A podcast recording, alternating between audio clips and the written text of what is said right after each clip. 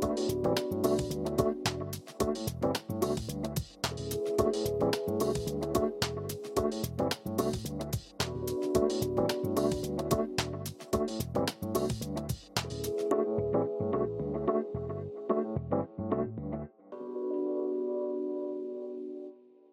Olá, bem-vindos a mais um episódio do nosso podcast Foco no Cliente. E o episódio 11 se chama CX, por onde eu começo.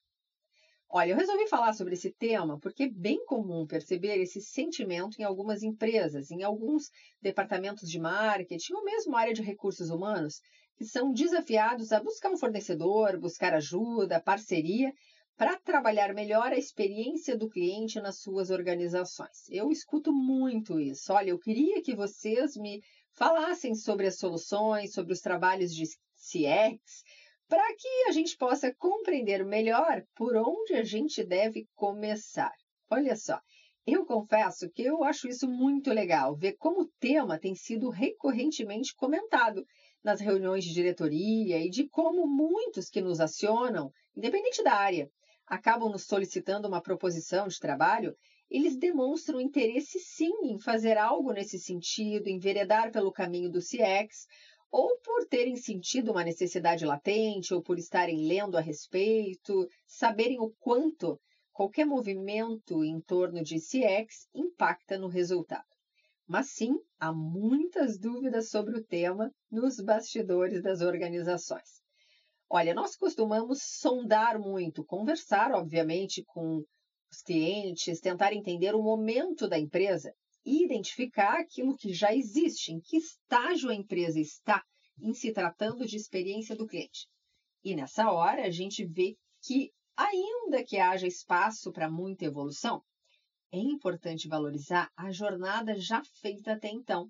Isso mesmo, olhar para a organização e entender todas as pequenas e singelas ações já realizadas e desenvolvidas nesse sentido. Mesmo né, em tempos que CX talvez ganhasse outro nome, os projetos talvez não se chamassem Customer Experience, foco no cliente, mas fazer um resgate bem importante. Bom, mas vamos então ao ponto focal do podcast, que é por onde eu começo eu selecionei quatro diferentes maneiras que meus clientes acabam iniciando a trajetória no mundo do CX ou ampliando, evoluindo do estágio atual em que se encontram. O primeiro movimento é investir numa palestra de sensibilização. Reunir lideranças, pessoas das mais diversas áreas, para ouvir um profissional especialista sobre o conceito, metodologias, que traga cases inspiradores e fazer desse movimento uma espécie de marco zero na empresa, sabe? Para que dele gerem planos de ação, comitês de melhoria e possam tomar decisões sobre as prioridades e próximos passos, fazendo do evento algo que tem início, mas que não termina quando o palestrante vai embora. O segundo movimento, ou a segunda forma de contratação, talvez a mais recorrente, é quando o cliente identifica que o seu desafio prioritário é mapear a jornada do cliente ou do consumidor. Isso pode ser no B2B ou no B2C. Até porque o CX, por essência, é justamente esse olhar para todos os pontos de contato, todos os pontos de interação do cliente com a nossa marca, seja no online ou no offline.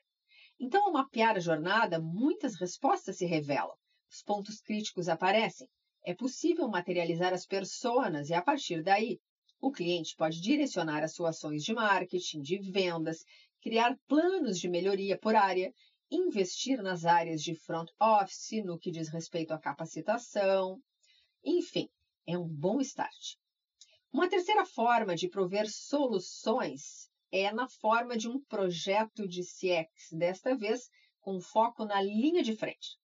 Quando o cliente entende que nesse momento precisa investir no time de atendimento, que faz atendimento pelo chat, pelo telefone, no presencial. Isso também costuma ser um bom início.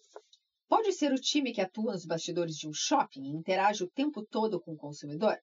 Enfim, define os públicos prioritários, nos abastece de informação que consolidam, por que não, um modelo de atendimento personalizado para esses times, com base no que acredita ser o jeito de atender daquele cliente em questão.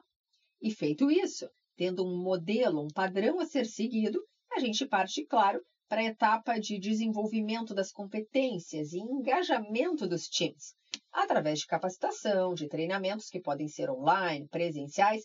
Aí, cada empresa tem a sua forma de, de conduzir, de enxergar o que é melhor para ela. Tudo para que esse time definido esteja apto a prestar um atendimento superior, que encanta, que surpreende, que impacta, claro, na satisfação do cliente.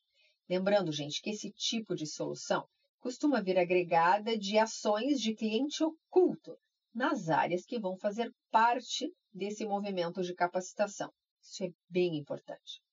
E uma quarta forma que temos aplicado CX nas empresas é através da análise dos indicadores de performance ligados à venda e atendimento, como aplicação de NPS, CSAT, Customer Effort, pesquisa e diagnóstico. É isso. Esse movimento é bem recorrente porque as empresas que ainda não abraçaram a cultura CX entendem que, começando por uma forma de monitoramento, de controle, de análise, é um bom start. Enfim, pessoal, CX, a gente sabe, é algo amplo, permite inúmeras aplicações. O importante é estar sempre ciente de que CX vai além de atendimento ao cliente. Envolve um olhar atento a tudo que diz respeito à jornada, antes, durante e depois da compra. CX pode ser uma área na sua empresa, um profissional imbuído de melhorar e monitorar a experiência, mas pode ser mais que isso. Pode ser uma cultura genuína de uma empresa que acredita de fato que ter o cliente no centro pressupõe tomar decisões e atuar sempre sob a sua ótica, de fora para dentro, numa busca incansável de prover experiências memoráveis e garantir recompra, fidelização, indicação e, por que não, mais admiração pela sua marca e pelas pessoas que fazem da sua marca um ecossistema vivo nas interações com as outras pessoas. É isso, gente. Obrigado por estarem aqui conosco escutando mais um podcast e até a próxima.